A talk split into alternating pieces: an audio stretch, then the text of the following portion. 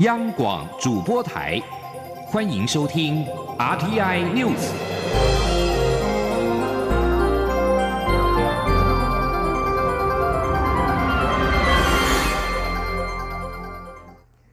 各位好，我是李自立，欢迎收听这一节央广主播台提供给您的 RTI News。继十三号中国北京激增三十六例俗称武汉肺炎的 COVID-19 病例之后，北京市官方今天下午再宣布，全市今天凌晨零点到早上七点又新增加八例武汉肺炎确诊病例，总计十一号以来共新增五十一例确诊病例。官方表示，北京这一波疫情的病毒是从欧洲方向来的。北京市疾病预防控制中心副主任庞星火指出。新增的八例确诊病例都和新发地批发市场有关。北京再度出现疫情，北京当局今天举行记者会表示，北京已经进入非常时期，接下来要扩大核酸检测范围，逢发烧必查，事发市场周边社区全数封闭式管理。针对中国北京再度出现疫情。中国专家曾光指出，目前分离出的病毒株并不像中国流行的类型。他表示，目前做了两例样本检测，还要继续扩大检测，这对判断疫情走向有重要作用。中国北京再度出现武汉肺炎确诊病例，引起国际关注。对此，前疾管局局长苏益仁今天表示，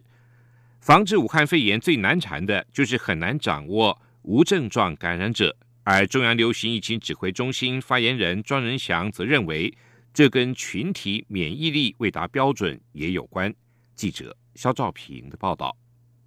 COVID-19 武汉肺炎疫情在中国大陆又有升温迹象。北京近日一共出现多起本土确诊病例。北京市委书记蔡奇更表示，北京已进入非常时期。北京疫情变化引起国际关注。前疾管局局长苏益仁十四号受访表示，对于北京现阶段出现零星确诊病例情况，他不仅可以预期，也不会感到意外，因为要掌握无症状带病者是预防这病毒最难的关键。他说：“因为它存在有很多。”无症状的带带病带病毒的人啊，所以我并不是说很意外这样的事情会发生哎。因为现在感冒疫情就是两三个月以后，看它过了，大大概就消失掉哦。但是在今天观众变得这是最难产的一个地方。中央流行疫情指挥中心发言人庄仁祥认为，这跟群体免疫力也有很大的关系。他说：“其实任何一个国家在目前，呃，他们的群体免疫的程度都不到可以完全这个呃停止传播一个一个这个武汉肺炎的地步了。所以呃，只要在他们的在另一个国家，只要重新开放。”那这个有任何一个社区有那个病例，都有可能造成传播。庄仁祥表示，由于政府持续落实边境防疫、入境检疫等措施，所以北京疫情对台湾影响并不大，且目前也不需调整北京首都机场航线。不过，指挥中心会持续紧盯疫情发展。中央广播电台记者肖兆平采访报道。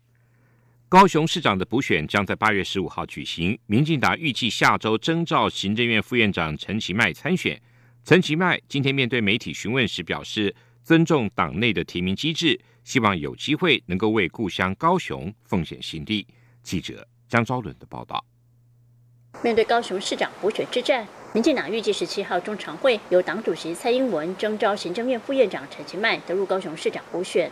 陈其迈十四号前往高雄出席媒体人王瑞德庆祝罢韩成功，请高雄人吃冰活动。面对媒体提问，他说：“现阶段挂心重点仍在防疫工作，但也松口表达参选的意愿。”陈其迈说：“啊总是要把所有的工作都啊完成啊，那也希望说在啊党内的这个呃程序啊，这个我们必须充分的一个尊重。那假如。”啊，在党内的程序啊完成之后，啊，我也希望说啊能够有机会，然后能够把我的啊心力啊奉献给我的故乡。对国民党表示，将尽全力打好高雄市长补选战役。陈其迈乐见其成，强调希望蓝绿都能推出真的热爱高雄、熟悉高雄的人参选，对高雄的团结与发展才有帮助。陈其迈说：“我们也希望说，真的是能够提名一个真的对高雄呃非常认识、有感情啊，那也能够呃希望说能够跟这一块土地一起打拼的人，因为我们高雄需要呃重开机啊，加紧的把我们的市政把它做好啊，而且脚踏实地。”啊，招商引资，那让我们的年轻人有就业机会。有媒体问到罢韩之后是否有和韩国瑜通过电话，陈其迈表示还没有，但强调等到韩国瑜心情平复之后，两人私下的朋友交情还在，不会因为政治因素而受损。陈其迈也称赞代理市长杨明洲娴熟市政，过去担任文官时就有杰出表现，且用人不分党派，在目前要兼顾防汛以及筹办市长补选之际，是一个能够稳住市政很棒的人选。相信能够获得大家支持。由于补选即将起跑，陈其迈本周末也都在高雄会见地方人士。周六到内门关心火鹤花产销情况，周日下午则与高雄市民互动，所到之处都受到民众欢迎，还有不少人当面高喊“市长好”。陈其迈笑说：“市民的笑容就和炎热的太阳一样。”他相信罢韩投票之后，雨过天晴，阳光普照，大家还是在故乡共同生活，能够在这块土地上脚踏实地，就是高雄人最大的幸福。中国电台记者张昭伦报道：针对高雄市长的补选，蓝绿两党都开始备战。国民党及民意代表今天下午举行记者会，立委洪孟凯并宣读了三点声明，呼吁党中央尽快提名人选，党及民代愿意南下辅选，并强调这是一场韩市政跟民进党市政的比较之战，希望让民众了解国民党没有放弃高雄。记者肖兆平的报道。八月十五号将举行高雄市长补选，相较于民进党，国民党人选还不明朗。为此，十四号有超过四十位国民党籍民意代表以蓝营共同承担为名举行记者会，并提出联合声明，强调愿意为高雄市长补选抬轿，尽份心力。国民党立委洪孟凯也代为宣读三点声明，除了希望党中央尽快提出人选外，也承诺会在补选前积极辅选。他更强调，这场补选是国民党执政一年半跟民进党执政二十年的市政比较之战。洪孟凯说：“这一场选举并不是检视韩国瑜，我们要定位这一场选举是过去一年半的执政与过去二十年执政的比较之战。请高雄人好好的思考，好好的想想，好好的感受。”过去二十年以及过去一年半，到底对自己的环境、自己家乡的建设有没有改变？不过被问到是否会邀请前市长韩国瑜也一起浮选，洪孟凯则表示，只要是认同这份联合声明，都可以加入行动。他说：“只要认同我们商三点的诉求，都欢迎加入这个声明，一起来参与这一场。”补选的协助之战。由于被点名参选的党籍不分区立委吴怡丁也在联署声明之列，引发关注。媒体询问吴怡丁为何不参加补选，吴怡丁则表示：“谁跟你说不参加？”并强调现在并不适合表示意见，以免破坏党内团结。他强调，当前要务是团结力量，希望民众可以看到国民党没有要放弃高雄。中央广播电台记者肖兆平采访报道。行政院长苏贞昌今天出席台湾客家文学之母钟兆正的追思音乐会。苏贞昌推崇钟兆正为台湾文坛贡献，并提携后进，也认真的推动客家母语，更用行动为台湾打开了民主大门，贡献心力，丰富精彩的一生，令人敬佩。记者张昭伦的报道。台湾客家文学之母钟兆正辞世，桃园市政府十四号在桃园市龙潭国小举行追思礼拜与音乐会，以文化形式追思一代文化国宝。除了蔡英文总统亲自到场追颁一等景星勋章与褒扬令，行政院长苏贞昌也出席致敬。苏贞昌致辞时推崇钟兆正是温暖的长者，客家大佬，文坛的巨擘，也是台湾的国宝。九十多年的精彩人生，历经不同世代，面对不同统治者。他始终如一爱台湾这块土地，认真推动族群母语。同时，在过去一族统治、国民党高压下，也始终坚持勇敢，用他的力量为文坛前辈拓展推广他们的作品，在艰难中无私鼓励后辈，更做不辍。甚至让出机会让同辈文学人可以锲而不舍，始终笔耕。此外，苏贞昌也以自己三十多年前竞选屏东县长时，钟兆正几度组团南下为他及其他党外人士辅选为例，称赞钟老为打开台湾民主大门努力，不论对台湾文坛或台湾民主都有重要贡献。苏贞昌说：“钟老不只是为打开台湾民主大门而努力，他更是让台湾无论是在浩荡的大河里，在千人的。”高山中，他描述这一块土地，用他立贯纸背的如椽巨笔，一笔一画，一字一段，速写这一代一代的台湾人是如何的筚路蓝缕，如何的努力建立自己的家园，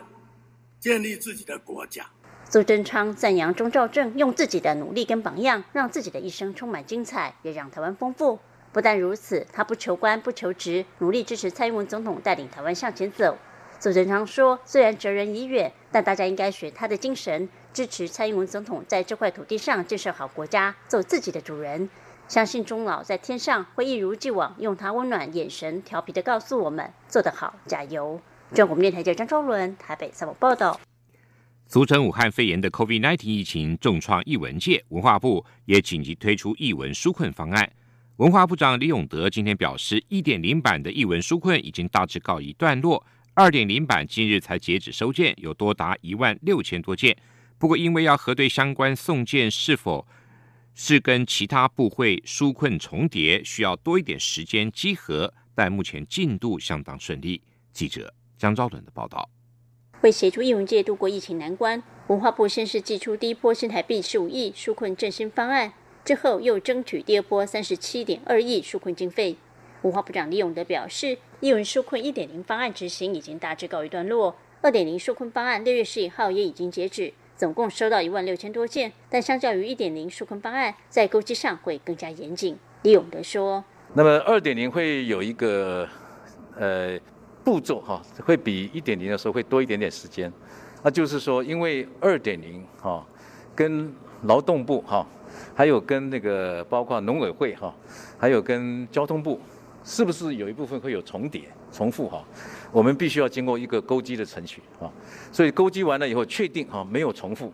我们才会核定给他。所以这个部分会花一点点，比一点零会多大概一天的时间来做割辑了。那现在进度也都非常的顺利。根据文化部的规划，艺文纾困之后，接着就是艺文振兴方案推出，包括国家表演艺术中心、文策院等单位都会协力。另外，也搭配行政院振兴三倍券以及七月十二号启动的易放券，推出各项优惠措施，鼓励民众再次参与义文活动，估计能为艺文产业带来至少两百亿至三百亿的商机。中国电台记者张昭伦台北采访报道。台铁邮轮式列车七月到九月行程出炉，台铁局今天表示。配合国内疫情趋缓，并推动安心旅游，台铁局将在七月到九月推出系列游轮式列车的行程。因应防疫新生活，台铁局表示，游轮式列车游程多以户外自然居多。行程中，列车也提供测量体温、酒精消毒、洗手乳等，提醒民众勤洗手，做好个人卫生。日本朝日新闻报道，东京都今天确认新增四十七起武汉肺炎确诊病例。这是五月底日本政府解除全国范围的紧急事态宣言以来，东京都单日新增确诊病例数最多的记录。此外，朝日新闻也报道，新增四十七起武汉肺炎确诊病例，是东京都从五月五号单日感染五十七人以来单日新增最多，也是东京都连续第四天确诊人数超过二十例。目前，东京都的确诊人数累计已经有五千五百四十五人。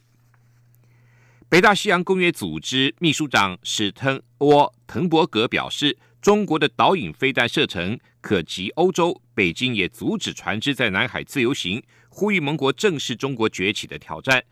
史托滕伯格接受今天初刊的德国《周日世界报》的访问，表示，中国拥有两千枚短中长程飞弹，其中针对航空母舰的东风二十一 D 中程弹道飞弹的威力特别强大，射程可以远及欧洲。北约盟国必须团结面对这个挑战。以上这一节 RTI News 由李自力编辑播报，谢谢收听。